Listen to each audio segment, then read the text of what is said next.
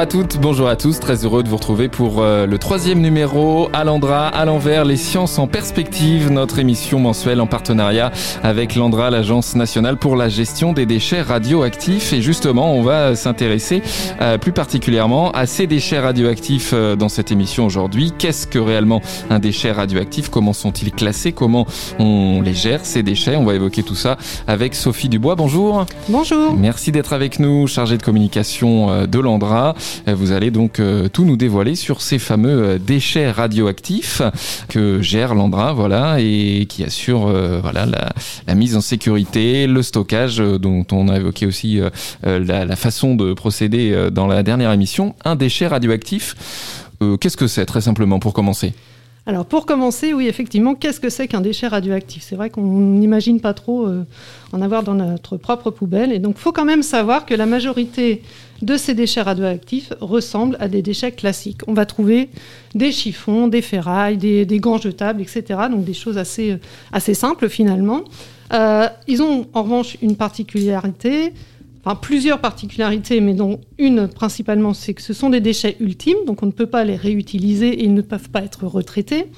Et ils émettent des rayonnements pouvant présenter des risques. Donc voilà pourquoi on, a des déchets radioactifs qui ont une gestion particulière par rapport à un déchet conventionnel, par exemple. Voilà, alors ce qui est important, effectivement, ce que vous avez dit, c'est que ce sont voilà, des déchets euh, qui sont euh, effectivement radioactifs parce qu'ils ont été en contact avec la radioactivité dans des centrales, etc., ou dans d'autres d'ailleurs, producteurs également, on va, on va le voir. Mais euh, c'est vrai que dans l'esprit collectif, ça peut paraître un peu des fois lointain, ces déchets radioactifs, ou alors on va s'en faire une image un peu de science-fiction, j'ai envie de dire. Donc c'est important de recadrer ça. Exactement. Exactement. Et en fait, il y a à peu près 1200 producteurs de déchets radioactifs en France. Donc principalement, hein, ce sont euh, les activités électronucléaires hein, qui vont générer ces déchets-là. Donc on va trouver EDF avec le, parc de centrales nucléaires, évidemment. Orano avec ses usines de retraitement de combustibles usés, et puis le CEA notamment avec ses laboratoires de recherche. Commissariat de l'énergie, oui, c'est ça. Exactement. Et à côté de ces euh, trois gros producteurs, on a euh, les petits, enfin petits producteurs en termes de volume de déchets générés, pardon. Ce sont les producteurs non électronucléaires comme les hôpitaux, les, universités, les laboratoires qui, euh, du fait de leurs activités, vont euh, produire des déchets radioactifs. L'hôpital, c'est quand on fait un IRM par exemple ça, Par ce exemple, genre de en fait, c'est pour le, des diagnostics ou pour traiter certaines maladies. Donc, quand on fait euh, une scintigraphie, par exemple, hein, on nous injecte un produit alors très très faiblement radioactif, mais quand même radioactif. Donc, ça va générer des déchets radioactifs. Et, donc, in fine, euh, tous ces déchets radioactifs produits en France représentent l'équivalent de 2 kilos de déchets radioactifs produits chaque année par chaque Français. Donc là, en enregistrant l'émission, par exemple, on a une table de mixage d'allumés, un ordinateur, des micros. On euh, produit un déchet radioactif en ce moment, quoi. Alors indirectement, oui, parce que pour, pour que ça fonctionne, il faut de l'électricité. Et pour avoir de l'électricité, on sait bien qu'en France, euh, la majorité de euh, l'électricité est l'énergie nucléaire. Et donc, forcément, oui, ça va au final générer quelques déchets radioactifs. D'où qu'ils viennent, le déchet radioactif, c'est l'Andra euh, qui est chargé ensuite euh, de la suite de sa vie, j'ai envie de dire oui, oui, oui, euh, en France. Donc ça, on pourra y revenir un peu plus tard, peut-être dans, la troisième partie de cette émission. mais effectivement, effectivement, il y a une seule agence en France qui gère tous les déchets produits sur le sol français. C'est l'Agence nationale pour la gestion des déchets radioactifs. Le volume, euh, du coup, sur une année, ça représente euh, combien de mètres cubes? Alors, le, volume existant euh, au jour d'aujourd'hui, je dirais plutôt, c'est 1 600 000 mètres cubes à peu près. Donc ça, c'était à fin 2018. À savoir, en fait, que l'ANDRA, donc l'Agence nationale pour la gestion des déchets radioactifs, élabore tous les trois ans un inventaire national des matières et déchets radioactifs qui liste tous les déchets et toutes les matières radioactives présentes sur le sol français. Et donc aujourd'hui, voilà, on en a un peu plus de 1 600 000 mètres cubes de produits. Alors, des, déchets qui sont soit déjà pris en charge par l'Andra ou mhm. qui sont destinés à être pris en charge par l'Andra. Voilà, toujours l'anticipation aussi qu'on évoquait dans, la dernière émission. Donc, soit des déchets effectivement euh, dits d'exploitation, c'est ça? Oui, oui, oui. Alors, euh, comme principalement ces déchets viennent de l'électronucléaire, on a beaucoup de déchets d'exploitation ou de maintenance d'installations nucléaires. Et donc, ça va être encore une fois des tenues de protection, des outils, des résines, des ferrailles. Donc, on a, une grande majorité des, déchets radioactifs qui sont de, cette nature-là.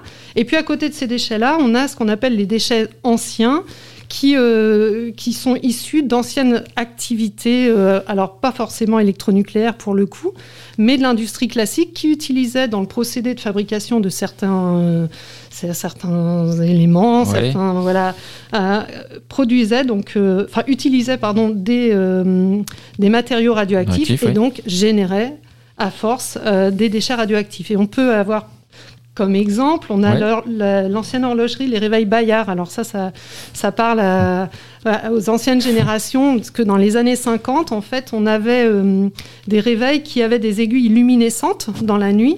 Et pour avoir cette phosphorescence, en fait, ils utilisaient de la peinture euh, au radium, donc qui était mise sur ces aiguilles, et on voyait l'heure pendant la nuit. Et donc, ces, usines-là, ces usines Bayard, hein, utilisaient donc cette peinture euh, euh, radioactive. Et euh, lorsque le pot bah, était fini, bah, on le nettoyait rapidement, on jetait l'eau euh, salles dans la cour et on se retrouve avec des usines complètement polluées euh, par la radioactivité. Il n'y avait pas autant de contraintes de protection qu'aujourd'hui. Non, non, non. Puis à cette époque-là, on ne voyait pas du tout euh, les, dangers, de la radioactivité. Et en revanche, on voyait vraiment les bienfaits et les, les avantages. Voilà. Et puis donc assez plus proche de, nous, il y a aussi alors une ancienne usine euh, de fabrication de pierres à briquet qui était à Parny-sur-Sault, donc dans le département de la Marne, où là aussi euh, on avait une usine complètement polluée, alors cette fois-ci euh, au thorium, et, Landra a dû aller assainir toutes, les usines, démanteler les installations et mettre en sécurité, en sécurité, cloche un petit peu finalement. Exactement, voilà les, les terres des, euh, de la cour de cette ancienne usine. Ça fait au total une, quarantaine d'anciens sites, c'est ça en France, euh, qui sont gérés par l'Andra Voilà, c'est ça, qui, euh, qui, sont pour le moment répertoriés. Oui, euh, donc voilà, détecteurs de fumée aussi, paratonnerres pour les choses aussi qui continuent à être produites là, et donc il faut faire attention maintenant. Sauf que maintenant les paratonnerres ne sont plus radioactifs. Ah. Ça c'était à une époque, et les détecteurs de fumée pareil. Hein. maintenant depuis les années 80, c'est plus radioactif, mais on a encore euh, bah, très, très régulièrement euh, des, mairies, par exemple, qui nous appellent en disant euh, on a le paratonnerre qui était sur le, clocher de l'église ou sur le, toit de la mairie qui est tombé. Est-ce qu'il est radioactif ou pas? Et donc l'Andra va, va voir s'il si, il est radioactif. Et très très régulièrement, c'est le cas parce que ce sont des anciens paratonnerres. Donc tout un travail effectivement là de mise en sécurité euh, et de travaux ensuite, oui, et puis de suivi bien sûr, euh, pour voir que tout se passe bien et que tout est bien isolé euh, finalement sur ces anciens sites. Ces déchets bien sûr, on a vu qu'ils étaient différents, donc on, les classe pour les gérer au mieux, Sophie. Oui, exactement. Donc on, a effectivement plusieurs catégories de, déchets. Alors en fonction principalement de deux critères, on va les, les classer. Donc en fonction de leur niveau de radioactivité, donc du, faiblement radioactif au hautement radioactif. Et puis, on va également prendre en compte leur durée de vie, donc ce qu'on appelle la période radioactive. Et donc, euh, on a des déchets à vie courte et des déchets à vie longue. Alors, quand on dit déchets à vie courte, ce sont des déchets qui, en fait, euh, pour la plupart, vont perdre la moitié de leur radioactivité en, en 30 ans. Et 30 ans plus tard, ils ont perdu la moitié de la moitié de leur radioactivité. Il faut à peu près une dizaine de, séquences comme ça pour que euh, ces déchets perdent leur radioactivité. Et pour les déchets à vie longue, là, on est sur des, euh, des temps beaucoup plus longs. Euh, ça peut aller jusqu'à des millions, millions d'années, oui, millions d'années pour certains. Voilà. Ceux qui sont d'un niveau plus faible ont une durée de vie plus longue ou vice-versa, ou ça dépend Alors, ça dépend. Non, non, ça, on peut avoir des, des déchets de très faible activité qui vont être à vie courte ou à vie longue, mais comme leur euh, radioactivité est très faible, finalement leur, euh, leur durée de vie n'a pas de, de conséquences, n'a pas d'impact sur, leur, euh, leur, gestion. Et donc, en prenant en compte ces deux critères, on a en France, hein, c'est vraiment une classification française, on a six catégories de déchets. Donc la première, ce sont les déchets dits à vie très courte. Alors là, ce sont des déchets qui ont une durée de vie inférieure à 100 jours. Mhm. Et pour cela, donc, ce sont principalement des, déchets euh, hospitaliers qui vont avoir une gestion un peu particulière puisque comme ils sont à vie très courte, en fait, ils ont on, attend que la radioactivité décroît naturellement pour ensuite les faire suivre une filière de, de déchets conventionnels classiques. Donc là, c'est la seule euh, catégorie de déchets radioactifs. Où ça repart après dans le circuit euh, normal, entre guillemets. Voilà, exactement. Au bout d'un peu plus de trois mois. Euh, oui, oui, un peu plus de. Oui, c'est ça. Oui, c'est ça. Oui, ça, on fait des calculs mathématiques en même temps. Voilà, 100 jours, ça fait, c'est ça, 3 mois et demi. Donc, ça, c'est les déchets de vie très courte. Ensuite, on a euh, ces déchets de très faible activité qu'on avait évoqués d'ailleurs dans notre précédente émission. Exactement. Donc, euh, qui sont gérés au CIRES, le Centre industriel de regroupement de stockage et, et d'entreposage donc, de l'Andra. donc, ces déchets, voilà, à Morvilliers, dans, dans l'Aube. Ces déchets de très faible activité sont principalement issus du démantèlement et euh, de l'exploitation des installations nucléaires françaises. Et donc, lorsqu'on déconstruit des, installations nucléaires, ben, on va avoir beaucoup de gravats, beaucoup de béton, beaucoup de ferraille. Et donc, tous ces déchets-là vont euh, arriver au CIRES, donc à Morvilliers. Ensuite, on a les déchets qui commencent à avoir une activité. Euh, oui, un peu plus importante.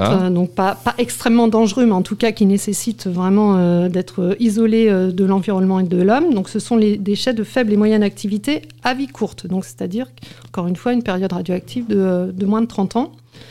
Et donc ces déchets sont principalement euh, issus de, la maintenance et du fonctionnement des installations nucléaires. Et on va y trouver beaucoup de tenues de protection, des outils, des surbottes, des casques, euh, etc. Donc des choses qui sont utilisées pour euh, intervenir hein, lorsque les opérateurs interviennent dans, des zones nucléaires d'une centrale nucléaire. Bon, ils vont s'équiper en, conséquence. Et ces, tenues de protection, par exemple, deviennent déchets radioactifs. Et donc ces déchets sont stockés au centre de stockage de l'Aube, donc à Soulanduy, dans le département de l'Aube. Ensuite, on a ceux qui ont une vie, euh, une faible activité, mais une vie plus longue. Voilà, exactement. Donc là, ce sont principalement des déchets anciens, donc soit issus de, des premières générations de centrales nucléaires, soit donc les, les, objets dont on parlait euh, tout à l'heure, les, les, réveils euh, Bayard, les, les détecteurs de, fumée, les paratonnerres, etc. Donc ce sont ce type de déchets qu'on va retrouver dans les faibles activités à vie longue. Ensuite, voilà, on augmente un peu la radioactivité, toujours dans, dans une vie longue. Euh, et là, ça va être pas loin de chez nous aussi, normalement, dans quelques années, ces déchets-là. Alors, on augmente beaucoup, je on dirais. Hein. on augmente beaucoup euh, la, radioactivité. Donc, les déchets de moyenne activité euh, à vie longue. Donc là, ce sont des déchets principalement, donc complètement même plutôt issus du, du, combustible usé. Et donc, ce sont des débris de structures métalliques donc, qui entourent les barres de combustible euh, utilisés pour le fonctionnement des, des réacteurs. Oui. Voilà, exactement. Donc là, on est vraiment au cœur des réacteurs. Donc euh, oui, c'est beaucoup plus euh, radioactif. Et il reste ensuite voilà, les, les, plus hauts, les plus, les plus radioactifs. Les plus radioactifs, donc les, hautement radioactifs. Donc là, on est, on est encore une fois dans le cœur du, du, réacteur nucléaire et ce sont les résidus non réutilisables issus du retraitement du combustible usé. Cela. Et donc pour ces déchets, euh, donc on a six catégories de déchets et il y a en fait euh, deux problématiques euh, bien distinctes. On a donc, on a bien vu d'un côté des déchets qui sont faiblement radioactifs. Donc, on, va y mettre dans, cette catégorie-là les, très faiblement actifs et les faibles et moyennes activités, enfin actifs à, vie courte. Et donc, ces deux catégories de déchets représentent à, à elles seules plus de 90% du volume des déchets euh, produits en France.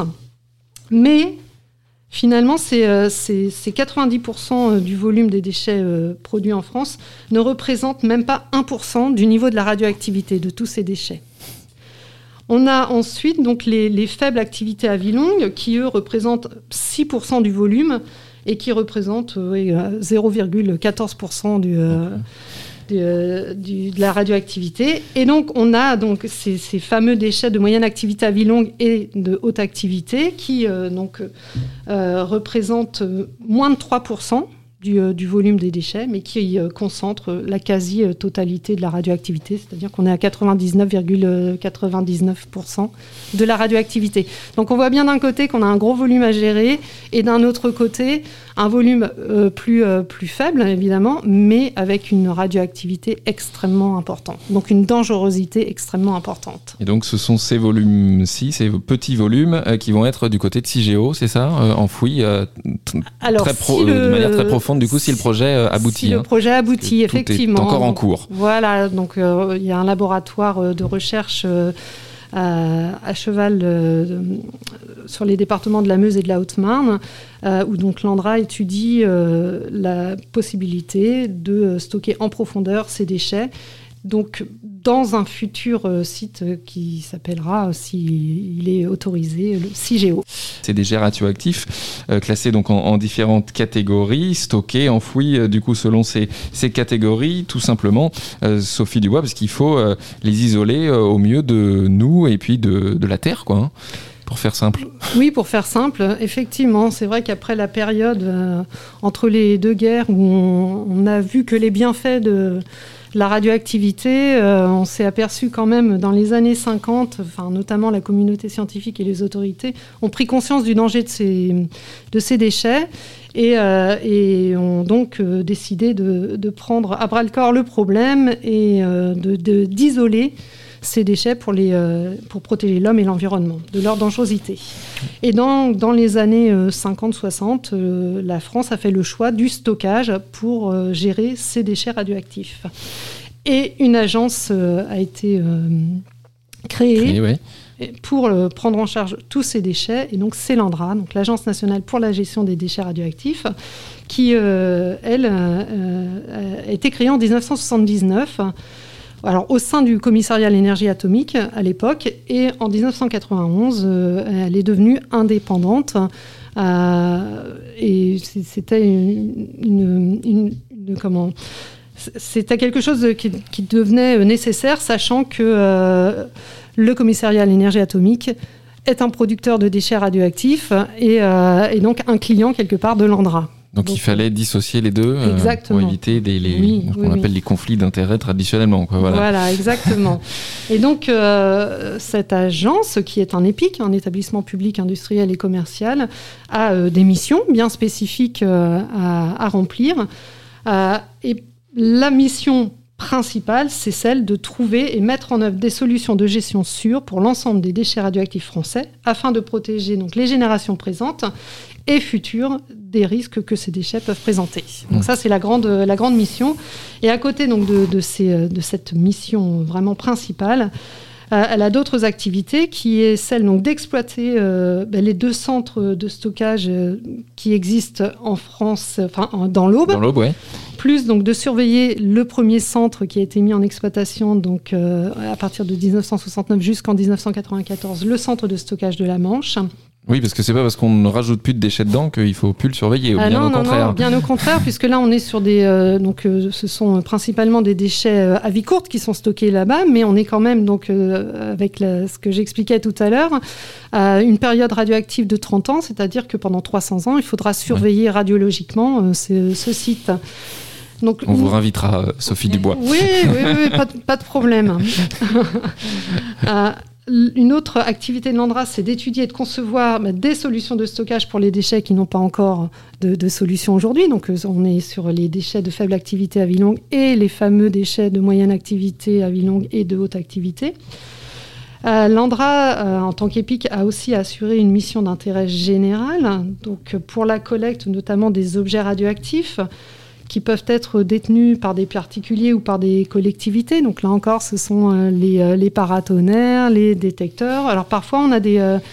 Euh, des, particuliers qui nous appellent en disant ah, bah, j'ai vidé mon grenier, j'ai retrouvé des aiguilles qui devaient appartenir à, mon arrière-grand-père qui était médecin. Est-ce qu'elles ne seraient pas radioactives? Il y a de fortes chances qu'elles soient effectivement radioactives, puisqu'à un certain moment, donc, euh, les, médecins utilisaient aussi des, aiguilles au radium pour soigner euh, certaines maladies. Euh, on a aussi donc comme activité l'assainissement de certains sites pollués. Donc là, on est aussi sur bah, l'exemple de d'Orflin-Place parmi sur et on a euh, euh, également parmi euh, cette mission d'intérêt général l'élaboration de l'inventaire national des déchets radioactifs, donc tous les trois ans. Donc effectivement, ça, ce sont les grandes missions. Si on résume, donc on a voilà recensé tous ces déchets, les stocker, suivre leur leur évolution et anticiper les prochains qui vont arriver. C'est un peu, si on résume tout. Oui, il y a ça, puis il y en a d'autres, hein, parce qu'on a aussi euh, une, mission d'information. Hein, Pédagogique, oui. Voilà, et effectivement, ça fait vraiment partie de, de, nos activités. Hein. C'est écrit dans la loi et euh, on, doit euh, montrer ce qu'on fait et expliquer ce qu'on fait des déchets radioactifs. Et aussi, puisqu'on parle de temps quand même assez long, on doit conserver la mémoire de tous ces, centres de, stockage pour que les futures générations euh, sachent qu'ils ont existé et euh, prennent, prennent leurs précautions. Et, si la technologie, et on, ça on n'en doute pas, euh, évolue, que ces futures générations puissent prendre des décisions peut-être autres que celles qui sont mises en, en œuvre aujourd'hui. Et enfin, la dernière, dernière activité que l'Andra a, c'est de partager euh, et de valoriser notre savoir-faire à l'étranger, puisqu'on on est euh, assez en avance, je dirais, sur la gestion des déchets radioactifs par rapport à certains autres pays, mais qui s'explique aussi hein, par notre notre, parc, euh, nucléaire, voilà, important et notre volume de déchets à, gérer. Donc, on a beaucoup, beaucoup d'étrangers, de, hein, de délégations étrangères qui viennent voir ce qu'on fait en France. Et dans l'aube alors en particulier du coup voilà. ça permet aussi de venir dans l'aube. Effectivement. Et du coup euh, Landrin rend des comptes au ministère de l'environnement ensuite. Euh, oui oui oui on est sous la tutelle du ministère de l'environnement, de la recherche et de l'industrie. Oui, on a notamment de toute manière pour euh, assurer la, mission d'intérêt général, c'est c'est l'État qui finance cette partie cette partie là des activités. Sinon euh, ce sont les producteurs de déchets qui financent les activités de l'Andra sur le principe de la loi pollueur-payeur. Donc voilà, donc EDF e par exemple, e pour, les, pour les centrales. Oui. Euh, effectivement. Merci en tout cas Sophie Dubois pour tous ces éclaircissements. Vous vouliez rajouter quelque chose peut-être? Alors il reste des notes, c'est pour ça. Je sais pas, non non, c'est par rapport à donc euh, aux, centres qui existent aujourd'hui, donc qui sont des centres de stockage. Donc euh, ce qu'on n'a peut-être pas dit, c'est qu'en fonction de la dangerosité des déchets et en fonction des catégories, on va mettre en place une solution qui sera adaptée à à, leur dangerosité. Et par exemple, donc pour les déchets de faible activité euh, à vie courte, ceux-là, on les, on les stocke euh, en surface puisqu'ils n'ont pas besoin d'être stockés euh, à 500 mètres de profondeur, comme pour euh, le futur centre CIGEO, par exemple. Voilà, différentes techniques, effectivement, différents moyens de stockage selon euh, les six catégories qu'on a évoquées en deuxième partie. des missions, effectivement, on s'adapte au mieux à chaque fois pour protéger au mieux. C'est un petit peu l'idée quand même. Merci beaucoup, Sophie Dubois. C'est carrément l'idée. Sophie Dubois, chargée de communication à Alandra, l'Agence nationale pour la gestion des déchets radioactifs. Merci à vous. Et on se retrouve euh, le mois prochain, si vous êtes d'accord, bien sûr. Enfin, peut-être avec un autre euh, invité, Sophie. Oui, avec ça un autre Ça s'est bien passé, du coup. Oui, ça, a été. Allez, merci beaucoup. Merci à, à très vite sur 3 Radio. Au revoir.